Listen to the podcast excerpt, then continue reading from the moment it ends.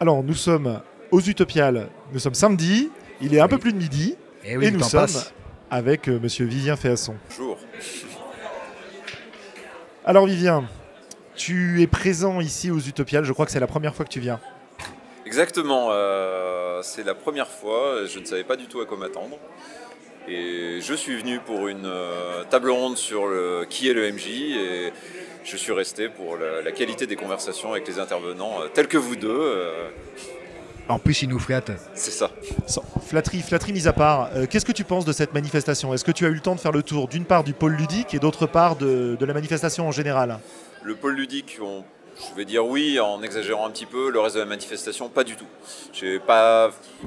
Bon, je suis pas un grand aficionados de la SF finalement, je suis plus fantasy. Du coup, j'ai pas réussi à me motiver pour aller voir euh, des conférences. euh. Donc après le pôle ludique, j'y ai traîné pas mal, mais j'ai surtout discuté finalement, discuté, discuté, discuté. euh, Qu'est-ce que tu qu'est-ce que tu viens chercher dans ces conventions, dans ces manifestations, lorsque tu n'es pas en train de faire de la promo pour un jeu? Je dirais ce que je, ce que je viens de décrire finalement. Euh, je, vais, je viens assez peu découvrir des nouveaux jeux. Alors c'est peut-être mon côté parisien parce que je me dis que j'ai d'autres occasions de les découvrir euh, finalement qu'en venant ici. Et du coup je cherche essentiellement le plaisir de passer plusieurs jours à parler jeux de rôle presque non-stop avec euh, voilà, des gens qui réfléchissent dessus énormément. Ok, super. Euh, Est-ce que tu trouves parfois dans ces discussions des moyens de faire avancer tes projets et éventuellement quels sont tes projets en ce moment? Alors la première question est difficile, je sais pas du tout. Je pense, je vais dire, je pense que oui, euh, dans un fond inconscient. Mais après, je, je, je saurais pas dire. J'ai pas euh, d'un coup une. Pour l'instant, ça m'est pas arrivé d'avoir une idée incroyable. Les podcasts ont peut-être plus cet effet. Ouais. Peut-être parce que je suis tout seul avec euh, mes écouteurs et que bah, je les entends parler. J'ai tout le temps de réfléchir sans, sans avoir besoin de répondre. Donc je peux prendre des notes. Je peux... Alors que là, c'est très impoli. Si jamais je discute avec quelqu'un, je dis Attends, tais-toi deux secondes, s'il te plaît, ferme ta gueule. Je vais noter ça. euh, Ça a l'air vachement intéressant. Et je vais réfléchir dans mon coin. Non, ça, je peux pas faire. Du coup, peut-être que c'est plus inconscient dans les discussions que ça ne l'est quand j'écoute un podcast. Maintenant, pour la deuxième question, donc oui, effectivement, je, travaille actuellement sur un spin-off de mon ancien jeu euh, Perdu sous la pluie qui s'appelle Libreté, et euh, basé euh, notamment sur le moteur de l'Apocalypse, donc de Apocalypse World de Vincent Baker, qui s'est imposé, on va dire, naturellement à moi, alors que je ne cherchais pas du tout ça. Je me suis pas dit, je vais faire un hack, c'est trop bien, même si j'y pensais un petit peu, ça m'a semblé naturel, où on joue cette fois non pas des enfants qui se perdent et cherchent à retrouver leurs parents, mais des enfants qui se sont réunis dans une enclave, euh, encerclés par euh, des créatures et qui essayent de recréer une société euh, sur les ruines du monde des adultes. Tu dis que le moteur de l'apocalypse s'est naturellement imposé à toi. Est-ce que c'est parce que tu t'interrogeais sur ce type de jeu à ce moment-là ou ça vient d'ailleurs à ton avis? La réponse la plus simple, ce serait peut-être que quelque part jouer des enfants qui recréent une société sur les ruines du monde d'un adulte, c'est du post-apo en fait. Ouais, Donc peut-être que comme le jeu post-apo, on va dire phare du moment, c'est Apocalypse World, ça fait déjà un premier pas, on va dire, en avant vers ça. Après, il y a le fait que ce jeu, finalement, on ne sait pas pourquoi, il a démultiplié les hacks. Tout le monde a envie, tout le monde se sent quelque part. L'envie, c'est pas juste pour profiter de la manne, on va dire, euh, ou de la tendance, c'est qu'on a envie de se l'approprier parce que peut-être qu'il fournit une façon de voir le jeu de rôle plus encore que simplement un système de règles. euh, Pour moi, c'est un modèle extrêmement simple en apparence à adapter à à peu près tout ce qui peut te passer en tête. Mhm. Puisque, de la même manière que dans des jeux des années 90 comme Vampire, tous les jeux à clans, tous les jeux à, à Oui. de personnages, tu retrouves des catégories de personnages, tu retrouves des caractéristiques, tu peux codifier les actions que tu envisages, et des- en codifiant tes actions, tu vas nécessairement pouvoir les codifier dans le sens dans lequel tu vois le jeu. ouais. Et je pense que, enfin en tout cas pour moi, euh, vous pouvez, euh, Sébastien et Vivien, me détromper si vous n'êtes pas d'accord, il n'y a aucun souci, mais je pense que ça fournit un modèle qui est facile à copier.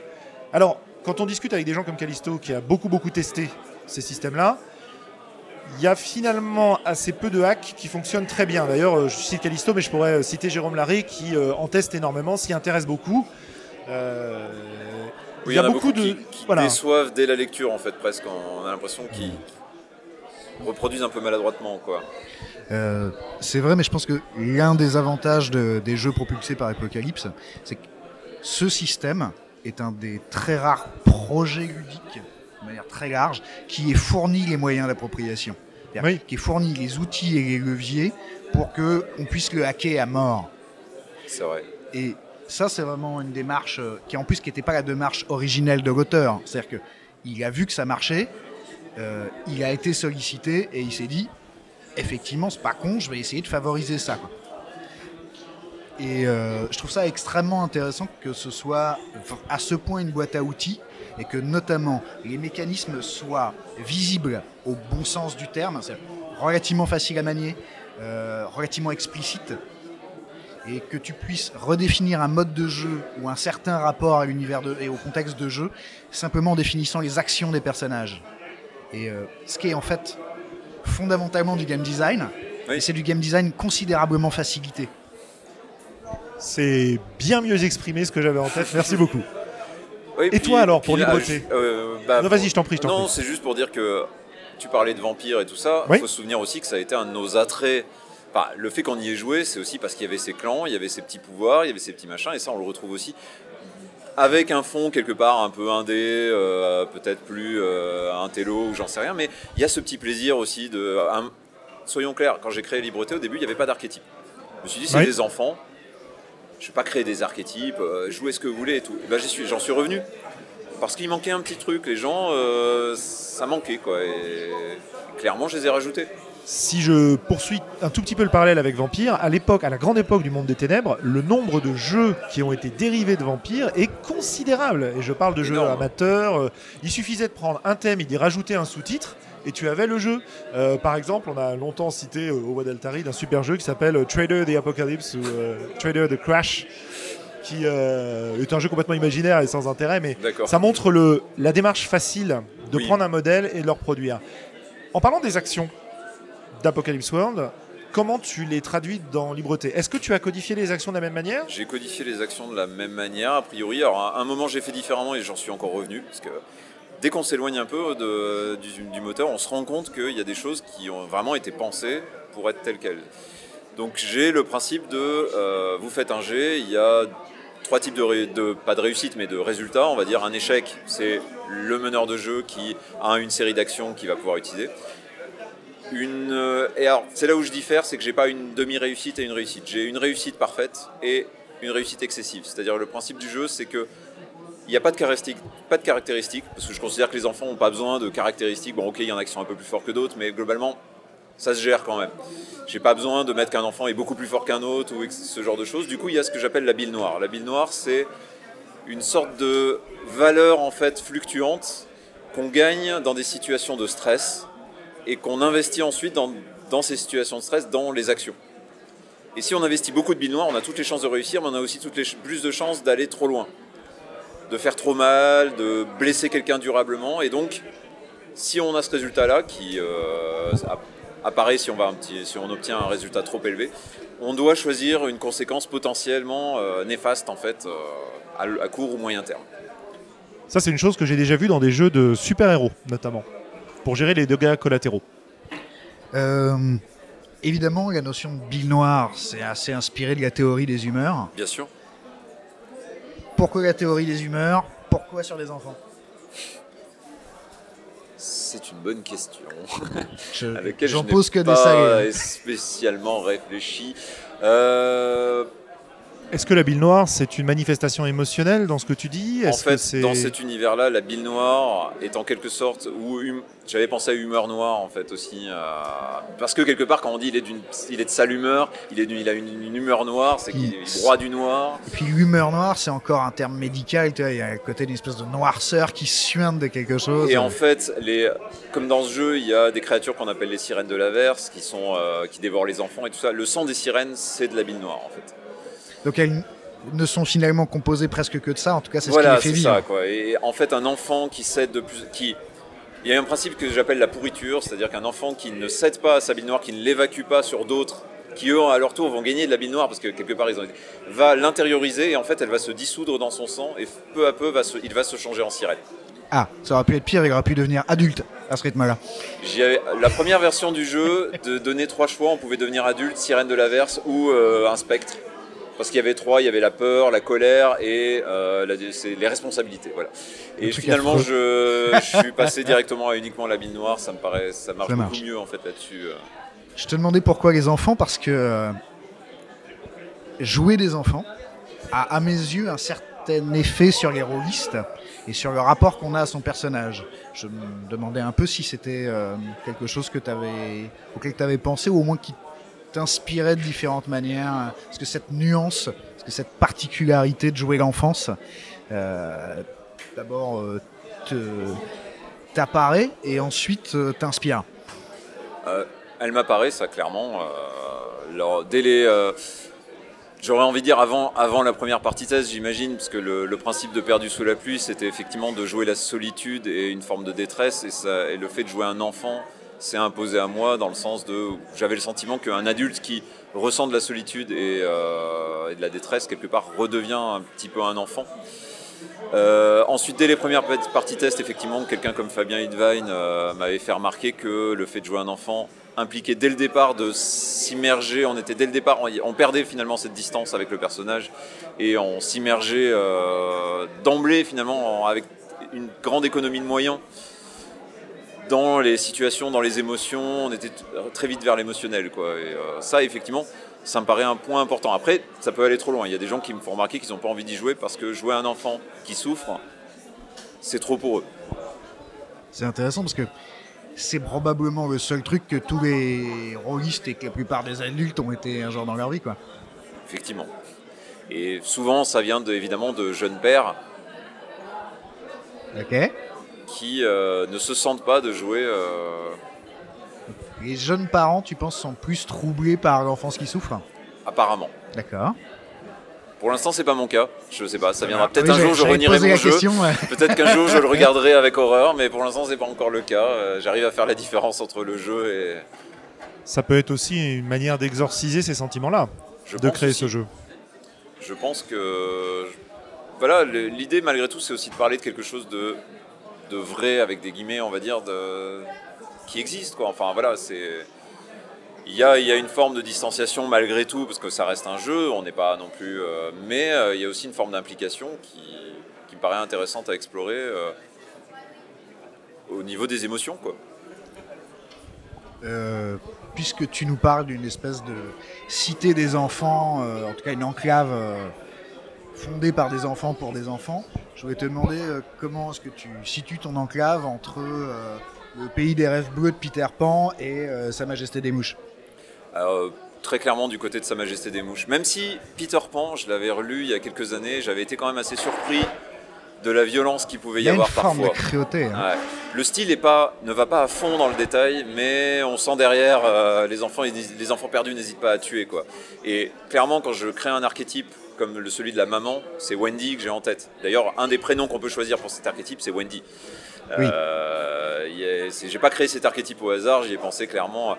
Alors, justement, euh, on parlait du rapport euh, entre les enfants et les adultes, le fait de jouer des enfants, etc. Mais toi, tu nous proposes de jouer des enfants qui, à bien des égards, se sont donné un mal de chien pour pas devenir des adultes. Est-ce que dans ce contexte, jouer une maman, c'est euh, déjà avoir changé de bord? Est-ce que c'est parce que tu as l'impression que c'est quelque chose qui vient très tôt aux enfants? Est-ce que par exemple, tu n'as pas d'archétype de papa a priori? Alors, c'est un sujet effectivement un peu euh, délicat parce qu'il n'y a pas d'archétype de papa. Par contre, l'archétype de maman, après en dessous, il, faut choisir des descriptions et il y a la possibilité effectivement d'être un papa, d'être un papa qui est mal vu par les autres enfants parce qu'on ne comprend pas euh, pourquoi est-ce qu'il a envie de s'occuper des enfants, c'est ridicule, les papas ils font pas ça, c'est les mamans qui s'occupent de ça. Donc il y a une réflexion aussi derrière sur quelque part les limites de ces archétypes mmh. et euh, une interrogation aussi sur la thématique du genre, mine de rien. Sur les stéréotypes de genre, évidemment. parce que je considère que la plupart des enfants reproduisent ce qu'ils ont vu, ce qui est le cas après tout. Les, si les filles euh, jouent à la poupée, c'est parce qu'elles s'identifient à la maman qui s'occupe d'elles, pendant que le papa s'en occupe pas, ce qui est de moins en moins le cas, effectivement, mais qui est encore une réalité, parce que des publicités leur montrent que euh, les petites filles doivent s'occuper des enfants. Et parce qu'on leur offre des poupées. Voilà, on leur offre des poupées. Ça permet de vendre des trucs. Hein. Et j'ai pas envie, par contre, de euh, virer tellement vers le politiquement correct du genre que j'en viendrai à gommer cette réalité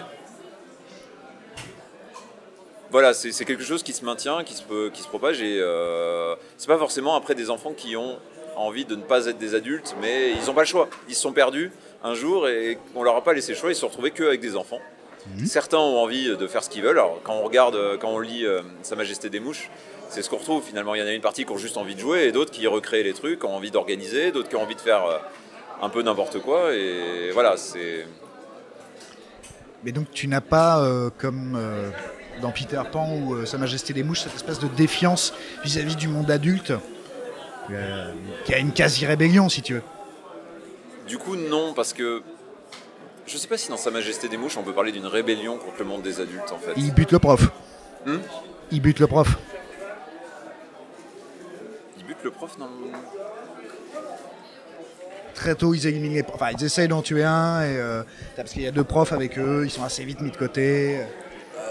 Ah, tu veux dire des enfants profs Non, je veux parler Parce des. que moi, enfin, alors, j'espère ne pas me tromper quand je l'ai relu il y a, il y a trois mois. Alors, je pour moi, il- moi, j'ai pas relu le bouquin depuis très longtemps, mais Voilà. j'ai revu le film il y a quelques années. Ah, alors peut-être dans le film, parce que dans le bouquin, en fait, ils ont eu un différence. accident Ouais. et il n'y a que des enfants. D'accord. Et ils retrouvent un, un des membres du- de l'équipage qui est mort.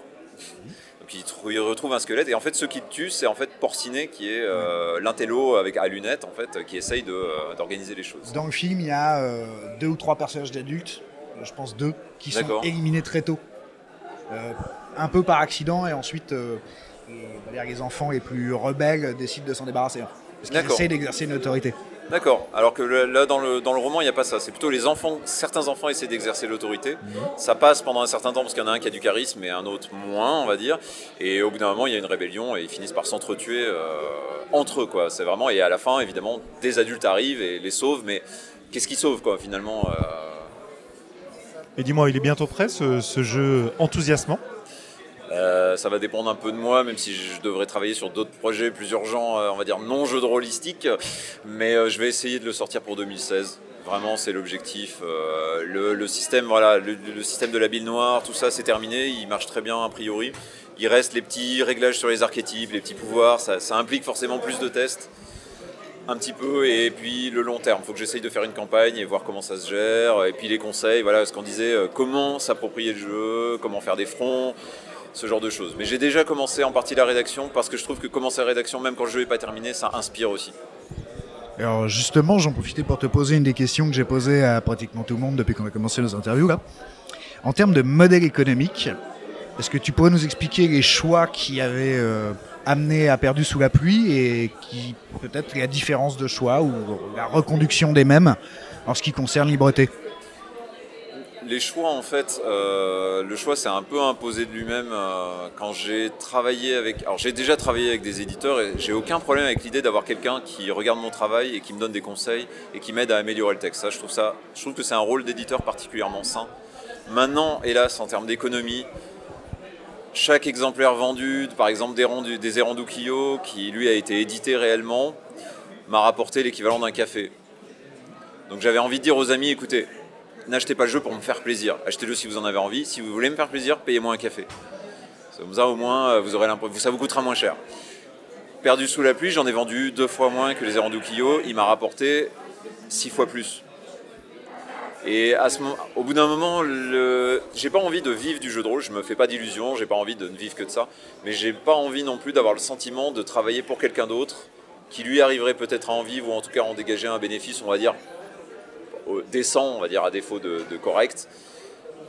J'ai envie voilà, d'une rémunération, on va dire, à peu près décente par rapport au travail que j'ai effectué, même si ça sera jamais le cas, euh, au moins que, que tout le monde dans, la, comment dire, dans le milieu se, paye à la même hauteur que les autres, quoi, en fonction du travail qu'il a effectué, certes, mais pas qu'il y en ait qui se fasse plus d'argent finalement que. euh, Est-ce que tu penses que la notion d'un éditeur indépendant, et je dis pas là euh, d'une maison d'édition indépendante, mais de quelqu'un qui assurerait la fonction d'édition dont tu parlais, c'est-à-dire qui critique le texte, euh, qui t'aide à affiner tes intentions, qui t'aide à retravailler dessus, sans appartenir à une maison d'édition, et auquel pourraient s'adresser euh, des auteurs indépendants avant de s'auto-éditer, ça te paraîtrait euh, une- un truc intéressant Dans l'absolu, oui, je pense. Ah, Est-ce que, ça, est-ce que ça marcherait? Je sais pas. Est-ce que. euh, sous quelle modalité finalement Je sais pas non plus, mais il me semble qu'en fait c'est une fonction qu'on assure beaucoup les uns pour les autres. Quand on se Exactement. fait lire nos jeux, on fait ça de manière communautaire. On on a ce Euh. besoin, en tout cas, c'est nécessaire de faire lire à des gens qui ont un peu, comme euh, il me semble que tu as déjà dit, qui ont un peu le même objectif final, euh, la même vision en quelque sorte. Alors moi je parlais strictement de collaboration parce que au contraire personnellement je préfère faire lire ce que je produis à des gens qui ne partagent pas mes objectifs. L'intérêt pour moi étant d'avoir un avis aussi euh, adverse que possible au départ. Alors euh, adverse mais en étant suffisamment gentil pour euh, m'écrire Ouais. trois pages de mail euh, pour faire des... Bon, Quand je disais un même peu objectif, paradoxal je pensais plutôt à, dans la même démarche de produire du jeu de rôle, par exemple, c'est-à-dire que eux aussi ont un intérêt quelque part à ce Oui. que euh, ensuite toi tu le, tu le relises leur truc.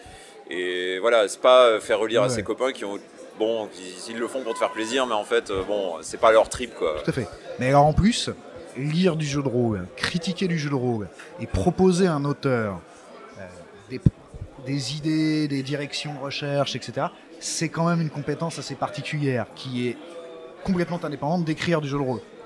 Oui.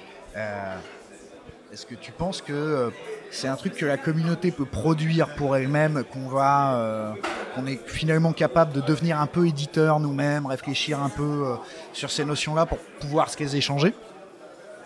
Ou euh, est-ce que ça euh, mériterait que de la même manière que euh, des auteurs différents s'adressent à un pool d'illustrateurs qui n'est pas forcément extrêmement vaste pour leur jeu, euh, s'adresse à des camarades éditeurs qui vont les aider à formuler leur jeu. J'aurais été extrêmement demandeur de ce genre de choses quand j'ai, par exemple, ah, peut-être pas pour perdre du sous la pluie, parce que là j'étais déjà dans une démarche vraiment individuelle, on va dire, mais pour les Erandukio par exemple, euh, clairement, euh, trouver euh, ce- effectivement une mutualisation, enfin, quelque part l'éditeur qui sert aussi de, de mise en rapport entre les différents acteurs, c'est, ça peut être extrêmement important, quoi, et utile. Maintenant, juste quelque part l'éditeur il faut vraiment qu'à un moment ou à un autre par contre il soit professionnel c'est à dire qu'il sache mettre de côté ses opinions sur qu'est-ce qu'un jeu qui va se vendre qu'est-ce qu'un bon jeu etc il faut qu'à un moment ou à un autre il, arrive à se mettre dans la peau de l'auteur et se dise voilà c'est ce que tu veux faire je vais t'aider à faire le jeu que tu veux. Et j'ai l'impression quand même que l'éditeur malgré tout souvent encore l'éditeur installé a une tendance quand même souvent à raisonner en termes de merchandising quand même malgré tout. Je reviens en fait sur la distinction entre la maison d'édition et le boulot d'éditeur, euh, comme diraient nos amis anglo-saxons. Euh, je pense qu'effectivement, un bon éditeur, c'est quelqu'un qui t'aide à faire ton projet. Oui. Une maison d'édition, c'est quelqu'un qui a besoin de commercialiser les projets et a d'autres euh, il y a d'autres préoccupations pas un en jeu. d'intérêt, mais presque à un moment ou à un autre au sein même de. euh, Bah, c'est la préoccupation classique de euh, l'art et du commerce. c'est ça. Et qui est à mes yeux toujours solutionné de la même manière, c'est qu'il ne faut pas faire les deux en même temps. Tu crées d'abord, et une fois que c'est bouclé, et pratiquement pacté, tu te dis, tâchons de vendre ça. quoi. Ouais, c'est pas mal. Je sais que pour en avoir discuté euh, il n'y a pas très longtemps avec un éditeur, il y a des maisons d'édition qui envisagent de proposer leurs services de la manière que tu décris, Sébastien. Je, je n'en parais pas complètement par hasard. Ah, Donc, euh, affaire à suivre. affaire à suivre, effectivement. Et je pense qu'il y a des choses à faire de manière associative dans ce domaine. Le- La notion d'association ayant en plus, euh, si on sous-entend une association à but non lucratif, euh, l'avantage de ne pas euh, non seulement venir empiéter sur les bénéfices de publication, etc., mais d'amener pour les auteurs, spécialement pour les auteurs indépendants, individuels, on peut les formuler comme on veut, mais cette idée qu'ils sont libres dans leur approche et dans leur participation à, à l'assaut.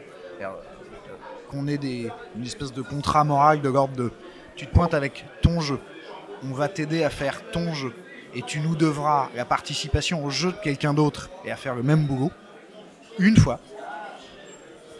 Et tu reviens si tu veux, si tu as un autre jeu, si ça t'a plu, si voilà. Euh, ça me paraît un bon mode de fonctionnement. Tu en parlais hier à la rencontre professionnelle euh, d'échanges non monétaires, de tout ce que ça Oui. pouvait nous apporter. Je pense que spécialement dans le jeu de rôle, c'est-à-dire dans, sur un marché qui est de toute façon euh, minimal, là où les, les sommes sont ridicules et où on n'a pas vraiment besoin de penser à la rentabilité parce qu'elle est déjà mourue d'avance, euh, ce système associatif a des choses à faire. Absolument, et ça existe déjà euh, aux États-Unis notamment. des petites structures qui commencent à se monter dans ce domaine-là. En un sens, même les ateliers imaginaires, le forum, a un peu cette fonction de venez, voilà, présentez vos jeux, on va vous aider, en échange vous nous aiderez, et comme ça, euh, à titre non marchand finalement, euh, on fera les meilleurs jeux possibles en s'entraidant. quoi. Ce qui veut m'amener à ma deuxième question traditionnelle, qui est euh, comment tu imagines l'avenir du jeu de rôle, que ce soit des, conjectures, soyons fous, de la prospective, si tu as une petite idée, de, une analyse de comment ça tourne actuellement, carrément euh, des espoirs, des ambitions, euh, des grands désirs. Bah, J'ai l'impression d'un vrai renouvellement générationnel dans le jeu de rôle, euh, notamment aidé par tout ce qui est culture de l'imaginaire qui explose complètement au cinéma, en jeu vidéo, partout. En fait, finalement, maintenant, le jeu de rôle, c'est plus un truc de, débile. les, gens les gens savent en fait maintenant ce que c'est. Ils, ils y jouent pas forcément, mais ils savent. Et ce que j'aimerais du coup, c'est effectivement que ça continue dans ce sens-là, qu'on développe le jeu de rôle dans toutes les directions possibles sans se poser de barrières, qu'on fasse pas systématiquement juste du jeu de rôle pulp, sympa, euh, juste pour se faire plaisir avec des, espèces de volonté de puissance permanente, mais vraiment qu'on explore tous les horizons possibles. Maintenant, moi je ne crois pas par contre personnellement au volet, euh, comment dire, jeu vidéo. Je ne crois pas que l'avenir du jeu de rôle passera par une espèce de technologie principalement. Ça aidera peut-être pour jouer via Hangout, des trucs de plus en plus développés là-dessus, mais ça restera des humains. C'est-à-dire que pour moi, le jeu de rôle n'arrivera, le jeu vidéo n'arrivera jamais en fait à fournir la même euh, expérience. J'ai fait mon deuil des MMORPG. Je, je pense que je n'en achèterai plus. À chaque fois qu'on m'a dit, vous allez voir, cette fois on va s'y approcher, j'ai été extrêmement déçu et j'ai eu l'impression de me décérébrer en fait euh, en y jouant. Y compris les, euh, les jeux récents qui font l'expérience de mettre un MJ en place Que, comme par exemple. Alors, je- j'espérais que vous m'aideriez là-dessus, parce que je me rappelle plus il y en a un qui vient de sortir qui s'appelle Sword Coast Legends, qui est euh, le dernier, la dernière version de Donjons et Dragons en fait, dans les Royaumes oubliés, qui propose de jouer soit en solo, soit en groupe face à l'ordinateur, des campagnes prédéfinies, soit carrément en mettant un MJ qui va pouvoir contrôler des choses dans le plus jeu. ou moins ce qui avait déjà été fait avec Neverwinter Nights. Absolument, Oui. c'est la, Semble. c'est la nouvelle version en fait, euh, la plus récente. Et avec, d'après ce que j'ai lu, euh, on lui fait plus ou moins les mêmes reproches. C'est-à-dire que Oui. la partie euh, MJ et constitution d'intrigue, euh, gestion narrative, etc. est hyper pauvre. Bah, dans le C'est dernier ça. MMO qu'ils ont fait, qui est euh, Neverwinter, qui est la version MMO, pas la version Neverwinter Nights, Ouais, euh, ouais. etc. Il y avait une. euh, donc c'était un jeu gratuit dans lequel tu avais une possibilité de proposer le, le minima, enfin ce que je considère comme le minima du jeu de rôle, c'est-à-dire des donjons. N'importe qui pouvait créer des donjons et les mettre à disposition des gens et y intégrer quelques événements, un peu d'histoire, un peu de Parce dialogue que là, avec ça les PNJ. plutôt au niveau de Quake ou de. Ah ben c'est pas loin, c'est- pas loin, c'est entre les deux. T'avais quand même le côté. Je crois pas que tu avais l'intervention en direct, mais tu avais le scriptage fait par n'importe qui avec des éléments de jeu de rôle euh, en version jeu vidéo, Bah. de RPG quoi. Après, moi, je, on est d'accord, s'il y a un MJ derrière qui fait les trucs, bon, ça commence à s'approcher vraiment du jeu de rôle, mais je veux dire, c'est beaucoup plus compliqué en fait. Euh, quand je vois déjà le boulot d'un MJ, c'est compliqué, c'est long, et je commence à en avoir de plus en plus de mal à le faire. euh, S'il faut en plus passer par une interface qui est bon, limitée en plus d'être compliquée euh, ou simple, mais Alors, euh, je pense qu'il y a des solutions techniques euh, à cette complexité-là, notamment euh, en termes d'interface et en termes de rapport à la mise en forme de ce qu'est un scénario de jeu de rôle ou de ce qu'est euh, les outils, de ce que sont les outils dont on pourrait avoir besoin d'un MJ. Euh, établir certains standards, faciliter un certain nombre d'accès, etc. Euh, ce qu'a dit, on peut pour l'instant simplement espérer que les années à venir vont nous fournir une technologie euh, mieux pensée de ce point de vue. Bah, on va n'a pas, avoir parlé de Roll20 et Non, et effectivement. ce chose qui finalement peut être considéré comme une forme de. Enfin On- voilà, il y a on un s'en approche, il a hein. des outils. Quand on regarde le joueur ça. du grenier aventure, on voit des petites araignées. Bon, ça me fait pas super triper, j'avoue, parce que chaque élément, on va dire trop défini, finit par limiter un peu aussi l'imagination, mais. Mais oui, on, on se rapproche finalement des tables virtuelles. Sword Coast Legends s'approche doucement de ça, avec euh, par contre une, une considérable gestion mécanique reportée sur l'informatique. ouais. C'est ça, bon, après, j'y vois pas un avenir, je me dis pourquoi pas, ça peut être un outil sympa, mais en soi, ça transfigurera pas Le- spécialement le jeu, contrairement Ouais, à, à des fait. systèmes de jeu finalement novateurs qui eux peut-être sont plus importants dans notre expérience. C'est intéressant que tu parles de système parce que le- dans le jeu vidéo, on travaille quand même beaucoup, beaucoup aujourd'hui sur la systémique et sur l'établissement de systèmes qui vont permettre au jeu de générer des éléments qui n'ont pas été prévus au départ. Que ce soit de manière procédurale, que ce soit de manière plus aléatoire ou que ce soit en fonction des, élé- des, des actions du joueur en fait. Régler des paramètres qui permettent à l'univers de rester, euh, comment dire, euh, de d'auto-générer des éléments d'histoire. Alors je sais pas si on y est encore ou pas, mais on s'en approche un peu. Hein. Et en fait, on s'en approche par tous les bords parce que depuis la numérisation du livre dont vous êtes le héros et Ouais. des tentatives de plus en plus complexes, oui, je, l'ami Julien euh, sourit parce qu'il sait que c'est ma grande marotte. Euh, et le fait qu'on travaille à mettre dans le livre dont vous êtes le héros numérique de plus en plus de vrai gameplay, pas le machin pourri qui obligeait tout le monde à tricher pour fonctionner. Oui. Euh, mais aussi de plus en plus de vraies narrations. On fait vraiment des choix narratifs. Où il s'agit plus de savoir si on va aller d'abord combattre le scorpion géant ou la méchante sorcière, mais euh, choisir euh, un camp, choisir, euh, faire des choix moraux, euh, décider de la manière dont on va vraiment tourner l'aventure. Il y a ça qui progresse dans un sens. Il y a le MMO qui progresse dans un autre en essayant d'amener de plus en plus euh, la possibilité aux, aux joueurs d'être des participants et des créateurs de contenu. Et euh, notamment, bon, je pense à des jeux comme euh, EVE Online, etc., qui ont considérablement misé sur l'investissement de leur communauté pour créer notamment du gameplay. C'est-à-dire qu'une grande partie du gameplay est générée par la communauté. Euh, le- les systèmes de guildes, etc. Mais aussi le fait que le jeu vidéo plus classique, et notamment les trucs qui sont finalement quasiment que du Baldur's Gate euh, modernisé, reviennent aussi vers la notion de MJ. Alors, je me demande si à un moment ils vont réussir à se rencontrer et à produire un truc qui est euh, vraiment de nouvelles possibilités, quoi. Le jeu de rôle, De jeu de rôle, ouais. bah Ou écoute, une nouvelle forme du jeu de rôle, parce que Ouais. je sais pas ce qu'on va y perdre. Mais c'est ça. mais en tout cas, c'est sûr que ça intéresse. Une news que j'ai lue hier.